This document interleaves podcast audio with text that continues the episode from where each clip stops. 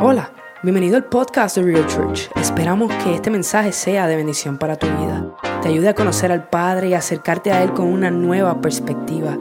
Disfruta de este mensaje hoy.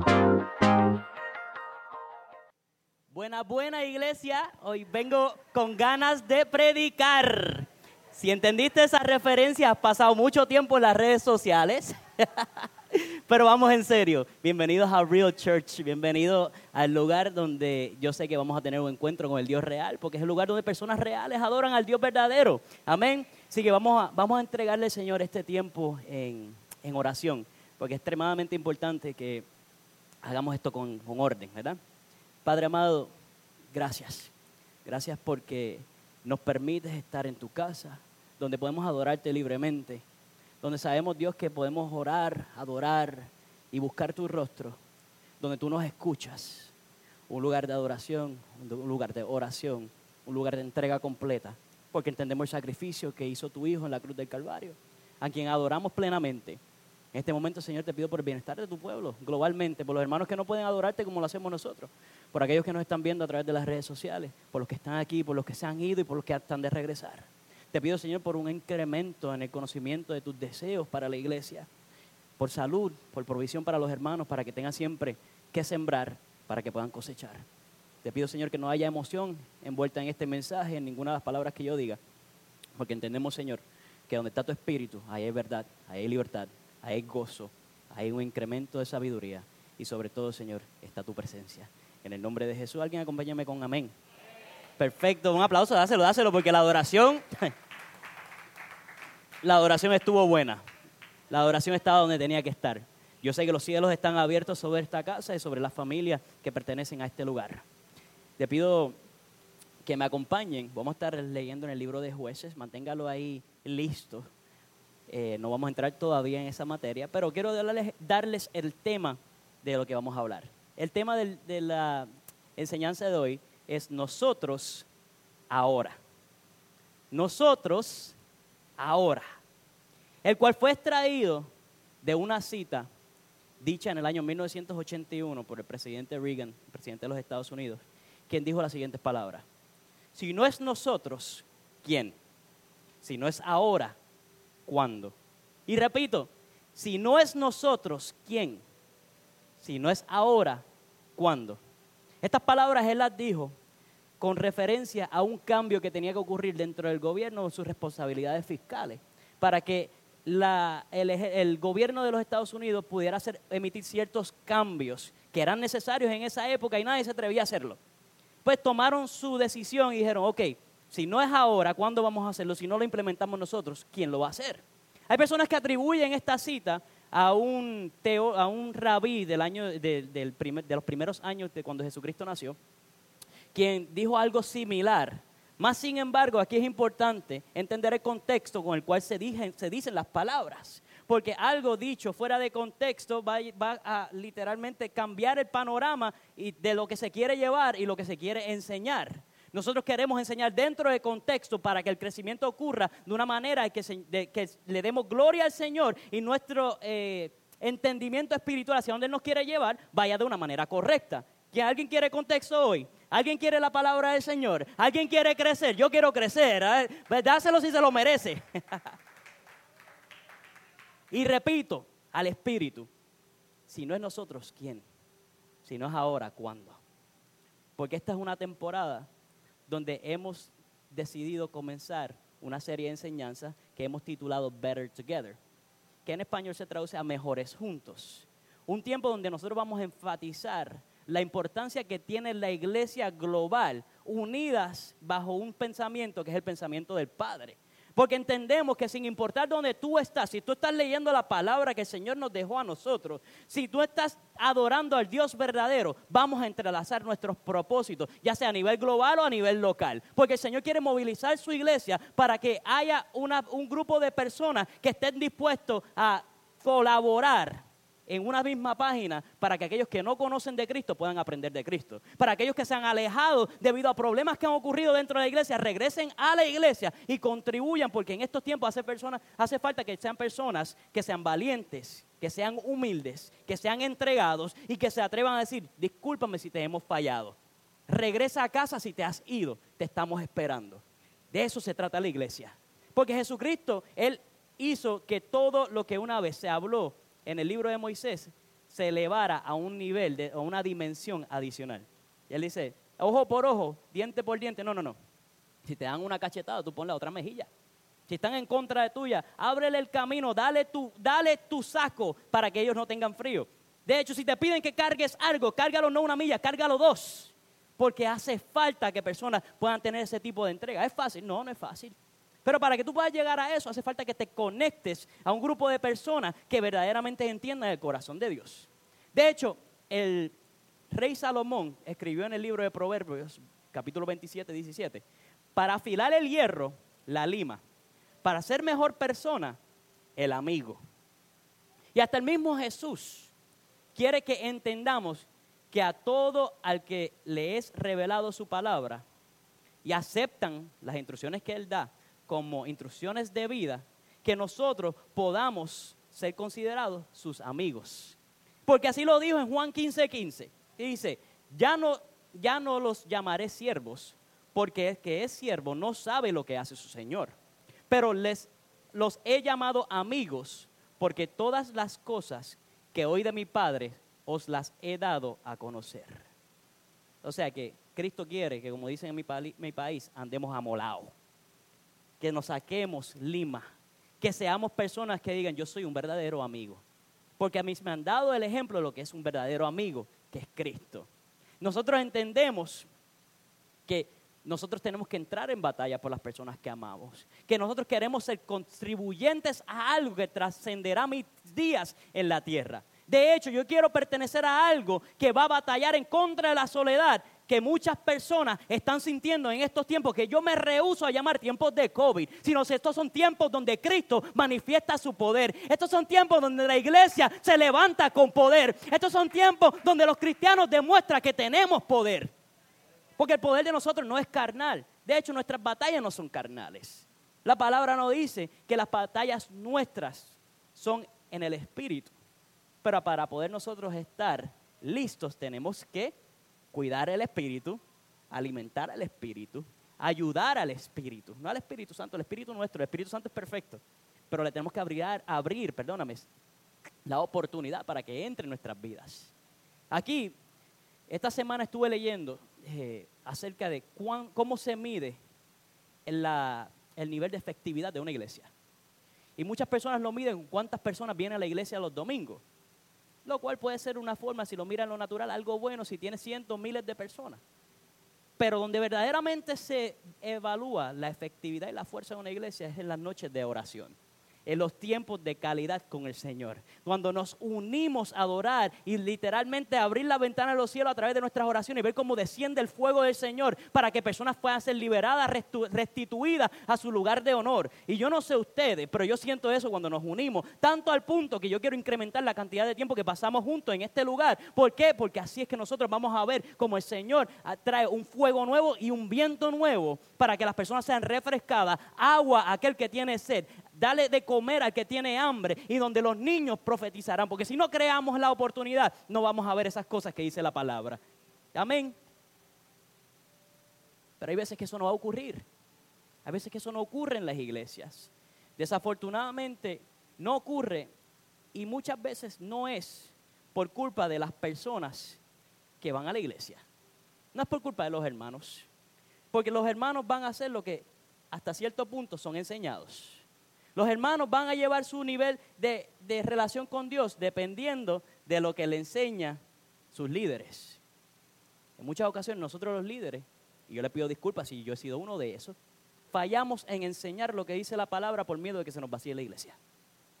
Fallamos en decir las cosas como son por miedo a herir al hermano. Pero si yo no traigo corrección a la vida de un hermano, yo no lo amo verdaderamente. Porque el verdadero amor confronta. El verdadero amor corrige. El verdadero amor te lleva a un punto donde tú tienes que decir, contra, me dolió lo que me dijo el pastor, pero es cierto. ¿Por qué? Porque ahí es donde viene el crecimiento. Ahí es donde verdaderamente tú determinas, mis raíces están en el lugar correcto y yo voy a crecer de la manera correcta. Yo voy a estar sembrado junto a las aguas para que mis frutos verdaderamente sean buenos. Y yo quiero, yo quiero dirigir una iglesia que dé frutos. Y yo creo que estoy dirigiendo una iglesia que da frutos. ¿Por qué? Porque yo veo personas y veo su disposición y veo su amor y veo cómo ellos se entregan y sin tener como quiera dan. Y aunque no puedan dar, contribuyen con sus acciones. Y cuando pueden dar, entonces se desparraman dando porque entienden que esto que tenemos en nuestras manos es bueno y tiene que ser conocido. Y hay personas que no pueden llegar a este lugar. Esta semana me escribieron de Cuba. Y ustedes saben que siempre hablo de la relación que tengo con la iglesia en Cuba. Eh, que no es una iglesia que plantamos simplemente su amor, su, pastor es una persona que yo amo y él me ama a mí. Nuestra amistad llega a ese punto que atrevemos a decirlo en público, porque es que no hay por qué un hombre decir que ama, eh, nada malo en que un hombre diga que ama a otro hombre, todo lo contrario. Eso demuestra que estoy caminando detrás de los pasos de Cristo, que no me importa lo que digan de mí, porque yo estoy seguro con lo que mi esposa tiene en su casa. Pues me llama el pastor y me dice, pastor, ¿cómo están las cosas en la iglesia? Le doy un pequeño reporte de cómo están. Y él me dice, gloria a Dios, necesito dar el reporte de cómo está tu iglesia a mis intercesores. Y yo me quedo, tú tienes que dar un reporte a tus intercesores. Sí, porque la iglesia de ustedes está en la parte de arriba en las peticiones que nosotros hacemos. Y yo me quedo, wow, ¿cómo personas creen en lo que estamos haciendo hasta el punto que tienen que dar reportes acerca de lo que nosotros hacemos? ¿Cómo ellos creen en usted? En usted, en usted, en nosotros que ellos dan reportes a personas que oran para ver cómo está progresando la salud de la iglesia. Y yo le cuento un par de cosas y él me dice, pastor, estamos en victoria. Aún en sus condiciones claman victoria.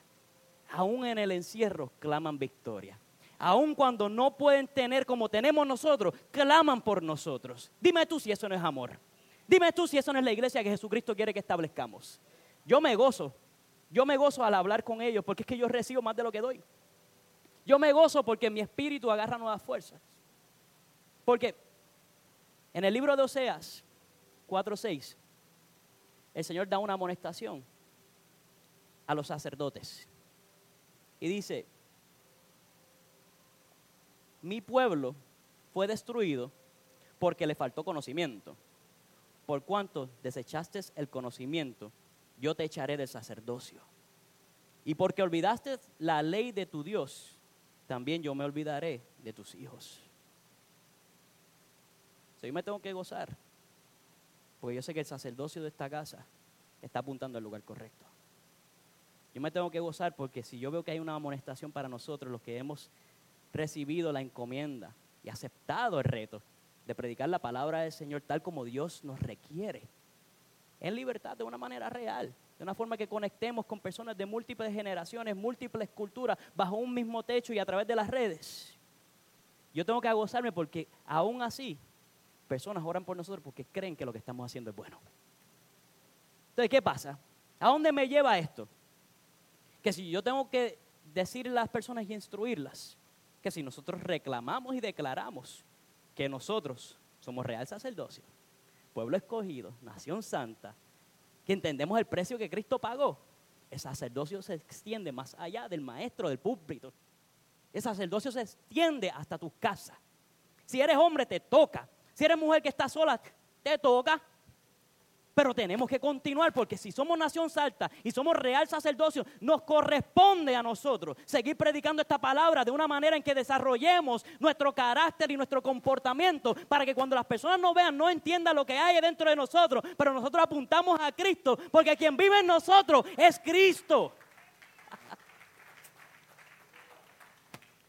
y si no lo haces por ti, porque no entiendes el valor que tienes, déjame decirte, eres bien valioso, valiosa. Somos valiosos. Y a veces se nos olvida porque el ajetreo nos consume. Y las personas nos dicen mentiras durante los años y el enemigo va a usar a las personas para que nosotros restemos a lo que el Señor tiene, ha puesto dentro de nosotros y el valor que nos ha dado. Porque dame decirte, vuelvo y repito, no es batallando en contra carne ni sangre, ni una persona. Y puede ser que te llegue una persona a la mente, un hijo de Caín, un hermano, un hermano que, que todavía no se considera hermano y te está haciendo la vida un yogur, como dice mi amigo cubano. Pero no es esa persona. Esa persona no entiende que lo que trabaja dentro de ti, lo que vive dentro de ti, que es el Espíritu Santo, le perturba lo que hace que sea utilizado, él o ella sean utilizados para que tú seas distraído o distraída del propósito que Dios ha puesto en ti. Y nos corresponde a nosotros orar por esa persona porque así nos lo dijo Jesús. Aunque te dan ganas de darle un martillazo, no te puedes dejar llevar por eso. Tenemos que orar. Tenemos que orar. Porque las verdaderas batallas se ganan de rodillas y no con nuestras manos. Se ganan declarando, orando en agradecimiento. Y le voy a dar duro al agradecimiento en esta temporada. Le voy a dar duro a la unidad en esta temporada. Porque si decimos que somos buenos unidos, tenemos que estar agradecidos por los que son como yo y por los que son diferentes a mí. Por los que se fueron y por los que llegaron. Pues hay que orar porque hay hermanos que hay que orarle que el Señor se los lleve para buen lugar y los camine. Pero también hay que darle gracias por los que vienen, que posiblemente sean más difíciles que los que se fueron. Pero tenemos que ser agradecidos igual. Y tenemos que entender que toda persona tiene un propósito dentro del plan divino del Padre. Por ende, nosotros tenemos que decir, ahora yo, ahora lo hago. Escógeme a mí, envíame a mí. Nosotros queremos que esa generación que viene subiendo tenga un buen ejemplo de lo que es seguir tras los pies de Cristo.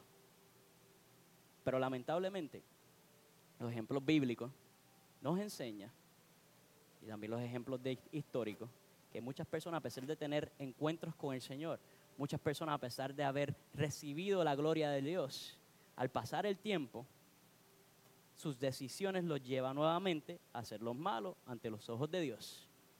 Y en esos momentos, específicamente si buscas el libro de jueces, reyes y crónicas, vas a ver que siempre dice, cada 40 años estaban metiendo las patas. Cada 40 años esta gente, después que sus padres habían visto la gloria de Dios, se olvidaban y hacían lo malo ante los ojos de Dios. Y Dios tiene que hacer las cosas nuevamente con una creatividad divina para traer al pueblo ante sus pies, para que confíen en Él. Y con ese remanente, grandes cosas ocurrieron. Por ende, yo quiero ser parte de ese remanente en estos tiempos. Pues como les dije, rehuso llamarles estos tiempos tiempos de COVID. Pero sí es un tiempo donde muchas iglesias se están viendo vacías, donde personas se han enfriado, donde personas se han alejado, donde personas que antes pensábamos que estaban con fire, que pensábamos que iban a ser la próxima persona que iba a predicar en la iglesia, o personas que sostenían el ministerio, se han alejado. Hoy yo les hago un llamado, regresen a casa que no permitan que el fuego se les apague. Y si usted conoce a alguien así, creo que es el tiempo de nosotros ir afuera y cambiar la estrategia e irlos a buscar. Vean que esta iglesia no vaya a otra iglesia. A mí no me importa si vienen a esta iglesia, a mí lo que me importa es que se conecten a Cristo. Si iban a otra iglesia y la iglesia tiene, dan una enseñanza bíblica correcta y tú sabes que sabes que es una iglesia donde se enseña la palabra del Señor, llévalos de vuelta a su casa y tú tienes que regresar a tu iglesia. No tienes que regresar a esta, pero regresa a Cristo. Cristo va a traer aquí las personas que necesitan estar aquí. Yo confío en Él. Yo confío en sus palabras. Yo cambiaré mis estrategias. Yo no voy a esperar a que lleguen, yo voy a ir a buscarlos. Yo no voy a esperar a que las personas pasen su tiempo en la tierra desperdiciándolo. Porque muchas de las personas, eh, leí una cita esta semana que decía, para el creyente verdadero, el infierno que ellos van a experimentar en algún momento durante su existencia es su pasadía en la tierra. Pero para el no creyente, el único cielo que ellos van a experimentar es su tiempo en la tierra. So, nosotros entendiendo eso, que lo más difícil que vamos a vivir, lo vamos a vivir en esta tierra, pero lo más difícil que van a vivir aquellos que no conocen va a ser su eternidad. Nos corresponde ir detrás de ellos. Y voy a hablar de la evangelización y voy a hablar de las encomiendas porque somos el remanente de Cristo en estos tiempos. Ahora los quiero llevar al libro de jueces donde estábamos, capítulo 7, versículo 2, donde posiblemente han escuchado la historia de Gedeón.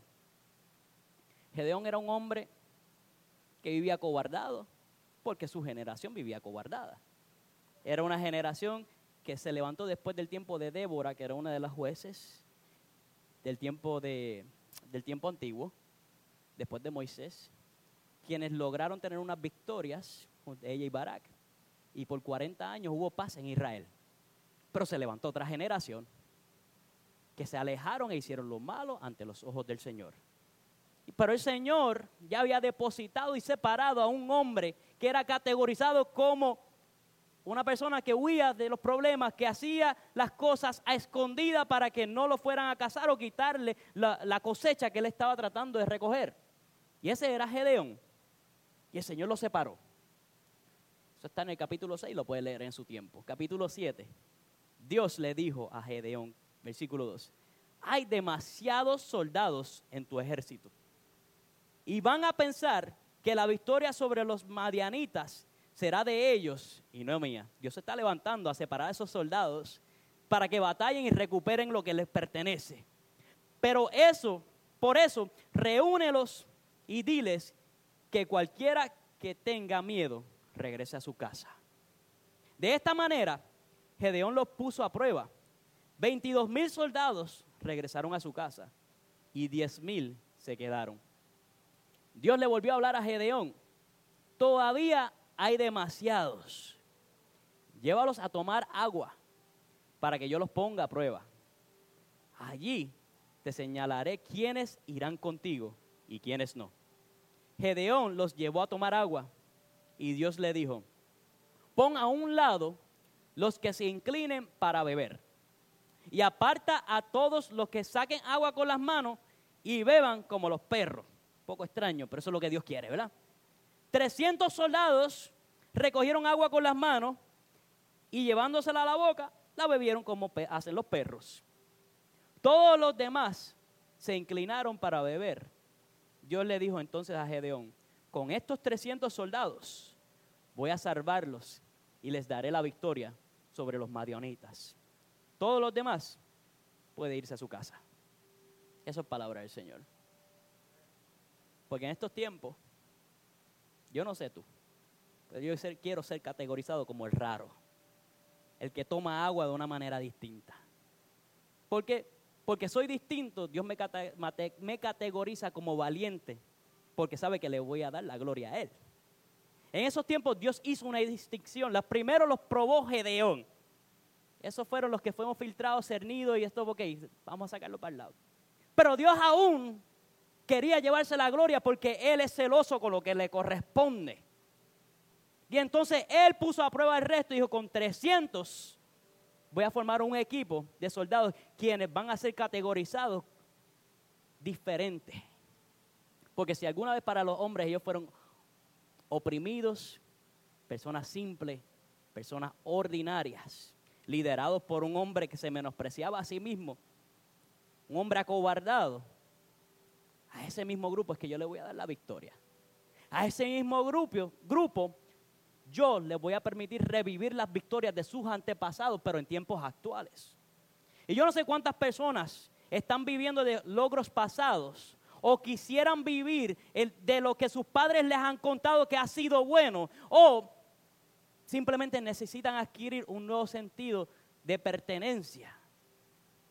Y esas personas están aquí y vienen a la iglesia y se conectan online y todavía buscan la presencia de Dios y todavía creen que el Señor los va a renovar y todavía saben que Dios quiere restablecer una unidad nueva y esas personas quieren ver cómo Dios se mueve en estos tiempos y si eso es usted, quiero dejarte saber que hasta aquí llegó la temporada pasada porque hoy vamos a declarar que lo que estás viendo ante tus ojos ya mañana no estará. Hoy yo quiero que tú te atrevas a declarar que nuestro Señor todavía puede hacer algo nuevo porque Él está en el negocio de hacer milagros.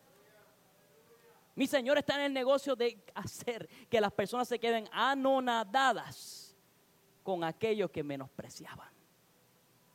A mí me encanta salir a la calle y hablar con personas que en algún momento pertenecían al pueblo del Señor y se alejaron porque alguna persona le habló por emoción y lo que le dijeron no ocurrió. Y esas personas tú le sigues, esas personas están receptivas. O sea, están en necesidad porque tienen un vacío que el Señor nos los pone a todos por dentro, que solamente se llena con Él. Y esas personas tú les hablas y tú les dices, tú me permites, no tienes que decir nada, simplemente dice, me permites orar por ti. Y esas personas, por lo menos yo te puedo decir mi experiencia, 8 de 10 aceptan la oración. Y a los otros dos, como quiera vuelvo al otro día, le, le pido que me dejen orar por ellos y ellos entonces ceden. Pero hay que ser consistente. Y entonces en esos momentos, tú es que cierran sus ojos y como que son restablecidos a un punto de valor que ellos habían perdido. ¿Qué ocurre de ahí en adelante? No sé, hermano. ¿Qué ocurre mañana? No sé. Pero yo quiero cumplir con lo que se me encomienda. Yo quiero llevar a las personas a que entiendan que aunque una persona dentro de la iglesia te haya fallado, eso no quiere decir que Dios te descalifica. Que aunque te hayas alejado del Padre, El Señor todavía, si estás en esta tierra de los vivientes, te considera como parte de su pueblo y te quiere de vuelta. ¿Por qué? Porque esas personas diferentes son los que alcanzan a aquellos que son diferentes a mí, diferentes a ti. Pero si conectas todavía con ellos, eso quiere decir que algo el Señor ha depositado que el Señor quiere que nosotros podamos sacar de ellos a través de lo que es el ayuno, la oración, el alcance, la unidad. Yo quiero hacer un pacto con el Señor tal como Él lo hizo con, el rey Salomón. En Primera de Crónica, Segunda de Crónica, discúlpeme, capítulo 7, versículo 15. El Señor le dijo a Salomón, ahora estarán abiertos mis ojos y atentos mis oídos a la oración en este lugar. Porque ahora he elegido y santificado esta casa para que estén en ella mi nombre para siempre. Y mis ojos y mi corazón estarán ahí para siempre. Algo así es que yo quiero recibir de parte del Padre. Porque yo no quiero construir una iglesia que simplemente sea bonita si la presencia del Señor no está. Yo quiero construir un lugar que cada vez que nosotros nos unamos a adorarlo, Él esté pendiente a lo que se está ocurriendo en ese lugar. ¿Por qué? Porque eso nos va a llevar a nosotros a exaltar su nombre. Porque Él dice estas palabras después que él le dio instrucciones a, Salomón y le dijo, si mi pueblo se humillare e invocare mi nombre y orare y buscare mi rostro y se convierta en sus malos caminos, porque no es hasta ese momento que Dios oye que Él perdona los pecados. Así que nosotros tenemos esa responsabilidad de acercarnos y humillarnos porque su perdón todavía está ahí. Su perdón todavía está accesible. Pero como pensamos que todo está garantizado, lo postergamos. Y ese es el peor enemigo que tiene la iglesia, que postergamos los días, los domingos, los miércoles, los jueves, los tiempos que nos reunimos, las enseñanzas, los discipulados, el crecimiento, los bautismos. No podemos postergar ni una sola oportunidad que tenemos. Porque si no somos nosotros, ¿quién? Si no es ahora, ¿cuándo? Iglesia, este es el tiempo donde nos vamos a levantar. Este es el tiempo donde nosotros vamos a experimentar lo que conlleva el sacrificio verdadero que te va a llevar a una honra verdadera. Y lo repito, el sacrificio verdadero te va a llevar a una honra que es verdadera y es duradera.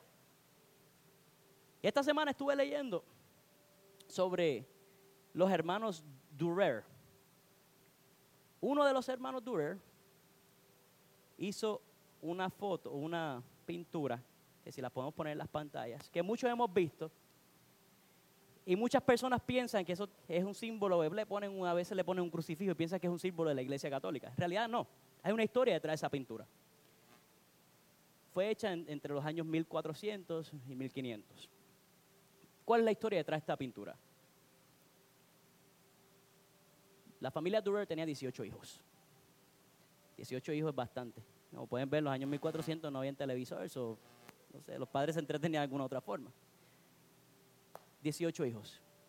¿Qué pasa? De los hijos mayores, dos de ellos eran artistas, pero eran muy pobres. El padre trabajaba haciendo metales, dándole forma a metales, y era muy pobre. Pero los hermanos Albrecht y Albert entraron en un convenio. Y dijeron, hermanos, tú y yo somos artistas. Vamos a pagarnos los estudios de alguna forma. Uno de los hermanos le dice al otro, pero es que no tenemos cómo. Uno le dice, yo, ah, están buscando personas en las minas para trabajar. Vamos a tirar una moneda y echarle suerte. Yo estoy diciendo que es una teología aquí, no estamos echando suerte, pero esa es la historia. Uno de los hermanos le da a la moneda, cae y Albert le toca ir a las minas. Y le dice, yo voy a trabajar cuatro años para pagarte los estudios. Cuatro años y te pagaré los estudios. El otro dice, sí, está bien. Tan pronto yo aprenda y me gradúe, salgo yo, trabajo y te pago los estudios a ti. Muy noble. Pues Albrecht se va para la universidad. Su talento es tan natural, es tanto, que hace trabajos mejores que los mismos profesores. Él empieza a ser reconocido rápidamente. Al pasar los cuatro años se gradúa de la universidad, lo reciben en la casa, hacen una cena con los 40 hermanos, de ese punto no sé si eran 18 horas más, con los familias y familias extendidas, y se sienta a un lado de la mesa y lo están honrando. A lo lejos, al otro lado, por fin ve a su hermano, el que trabajó para que él fuera a la universidad. Él se para y se detiene y dice, yo tengo este logro gracias a mi hermano, quien fue a la, quien fue a la mina para que yo fuera a la universidad. Ahora me toca a mí trabajar, así tenga que ir yo a las minas para que mi hermano vaya a la universidad. El hermano comienza a llorar y se para y, y le dice, quisiera pero esos cuatro años me desfiguraron las manos. Esos cuatro años, durante esos cuatro años me rompí todos los dedos. Y ya la artritis me consume a tal punto que ya no puedo ni siquiera pintar. El hermano dice, no hay problema. Gracias, pero ahora te honraré. son las manos de su hermano. Pintó las manos de su hermano y se convirtió en la obra más reconocida a nivel del mundo porque él pudo honrar a aquel que lo ayudó a llegar lejos. Eso sostuvo a la familia por una generación. ¿Qué sostiene nuestra casa, familia? ¿Acaso no es la honra? ¿Acaso no es el amor? ¿Acaso no es el sacrificio que hizo Jesucristo en la cruz? ¿Acaso no es lo que nosotros queremos alcanzar para que nuestros niños tengan esperanza y entonces puedan recibir el amor y el gozo que nosotros hemos recibido? Porque si estás en la iglesia, tú sentiste por lo menos una fracción del gozo que Cristo nos quiere dar. Por ende, nosotros caminamos detrás de ese sentimiento, de la promesa, de la esperanza, de lo que Él nos quiere dar. Porque lo que está ocurriendo en la tierra es simplemente una fracción del tiempo que nosotros pasaremos en la eternidad. Por eso en esta casa honramos. Por eso decimos que hace falta la unidad. Por eso decimos que somos mejores juntos. Porque Dios nos llamó al llanero solitario. Por eso el zorro no andó solo. Y Don Quijote tampoco. Familia, ¿a dónde yo quiero decir? ¿A dónde yo quiero llevar? Que este es el tiempo de hacer las cosas diferentes. Que no tengas miedo en alcanzar. Que no tengas miedo en soñar que no tengas miedo en llamar a la persona que extraña y Dios te pone en la mente. Que no tengas miedo en perdonar. Porque a veces nos duele perdonar. Mira que es difícil. Pero hay que dejar ir porque el perdón nos libera a nosotros. Porque Cristo dijo que somos sus amigos. Por ende tenemos que demostrar lo que Él demostraba. Empatía, iglesia. Simpatizar con la necesidad salir a las calles. Y te digo, prepárate, porque vamos para la calle. Y no vamos a esperar. Si decimos este día vamos para la calle porque es el tiempo de, que el Señor nos está enviando a alcanzar a otro. Tú llegas o si te vas tranquilo no te preocupes, pero nosotros vamos a salir a buscar las personas que están perdidas porque aquellas personas que están afuera pueden ser los que lleven este mensaje mañana. Yo no quiero perder el tiempo y ni quiero hacértelo perder a ti. Pero el tiempo de adorar es ahora. El tiempo de buscar es ahora. El tiempo de levantar tus manos en verdadera entrega es ahora. El tiempo de orar es ahora. Y nosotros somos los llamados a eso. Porque si eres escogido, eres llamado, por ende vas a ser capacitado. Pero el Señor va a hacer lo que tú permitas que Él haga contigo. Yo quiero más. Y quiero proveer la oportunidad a personas que no entienden lo bonito de este Evangelio porque ha sido manchado por personas en el pasado. Y no estoy para echarle culpas a ninguna iglesia, a ningún ministerio, a ninguna denominación, todo lo contrario. Es tiempo de restablecer el orden. Yo amo a mis hermanos de cualquier denominación siempre y cuando enseñen la palabra de acuerdo a esto. Y nos unimos y oramos, y algunos oramos raros, y algunos hablamos algunos idiomas raros, algunos los entienden, otros no. Pero si nos une el mismo espíritu, mi hermano, es más lo que nos une que lo que nos separa. Por ende, ponemos a un lado aquellas cosas que los hombres hemos diseñado para crear uniformidad. Lo ponemos a un lado, lo respetamos, pero adoramos unidos. Este es el tiempo de eso. Este es el tiempo donde nosotros vamos a permitirles a otros que hagan las preguntas correspondientes sin mofarnos, de dirigirlos, de dejarles saber que no hay una pregunta estúpida ni tonta. Todo lo contrario, si tiene que ver con esto, nosotros vamos a contestarla. Y lo vamos a hacer bien. Y si no sabemos, vamos a decirle, no lo sé, pero lo vamos a encontrar y te vamos a llevar hacia el conocimiento verdadero para que tú encuentres la libertad verdadera. Vamos a honrar verdaderamente al Señor. Y se honra a través de su palabra, de su compromiso con Él, con sostener su casa de toda forma, con llevar la palabra del Señor como puedas, a donde puedas. Pero hay personas que pueden estar mirándonos, o quizá alguien aquí que se haya alejado del Señor, yo no sé. Porque sinceramente siempre lo digo, yo no estoy aquí para juzgar cómo tú llevas la relación con el Señor, yo estoy como un guía. Y si me dices algo que tiene que ser confrontado, lo vamos a confrontar juntos, con respeto. Porque toda persona, y esto es importante, iglesia, toda corrección se lleva en privado. Nunca utilicemos la palabra para herir a nadie. Corrección se lleva en privado, exaltamos a las personas en público. Eso es sencillo, eso es ética. Y eso tiene que ser algo que tiene que ocurrir dentro de la misma iglesia, no tan solo lo profesional. Y las personas cuando son corregidas en amor, en privado, te tienen un respeto diferente. Por ende, utilizamos la palabra para que las personas puedan continuar creciendo. Cuando yo empecé los caminos del Señor, me corrigieron de algunas formas malas, pero lo hicieron de las intenciones correctas. Pero el Señor no permitió que aquello que me dijeron mal se quedara ahí, sino que me permitió caminar de una manera distinta para obtener el conocimiento necesario para hoy enseñar de la forma correcta. Y yo creo que estoy haciendo buen trabajo en el nombre de Jesús.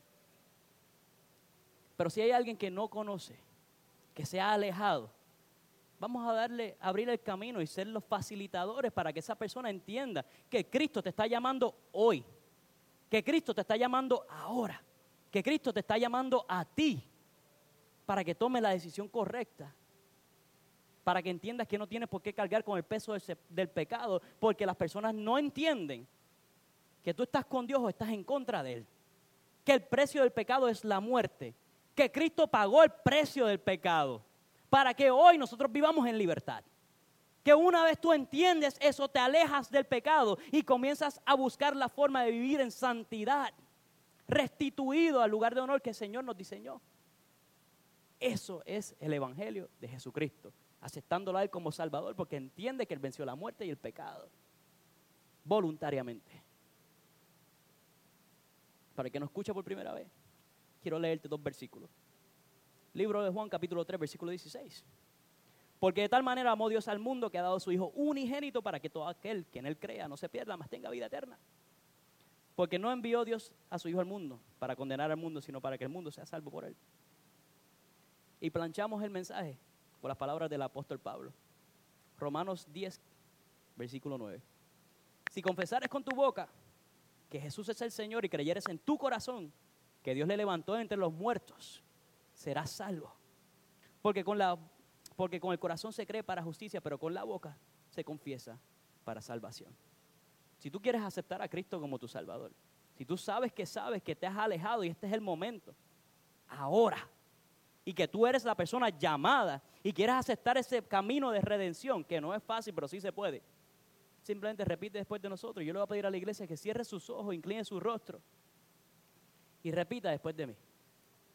Señor Jesús, acepto que he pecado y que mi pecado me aleja de ti. Pero hoy todo cambia. Hoy me arrepiento y te acepto como mi Salvador y formo parte de tu iglesia. En el nombre de Jesús. ¿Alguien me puede decir amén y darle un aplauso al Señor? Dáselo, dáselo. Gracias por habernos sintonizado. Puedes compartir este podcast con tus amigos, con tus familiares. Además nos puedes encontrar en las redes sociales, en nuestro canal de YouTube Real Church TV. Nos puedes encontrar en Instagram en livereal.church. También nos puedes encontrar en Facebook en Real Church-Homestead. Y ahí puedes mantenerte al día con lo que está sucediendo en nuestra iglesia. Gracias por apoyarnos.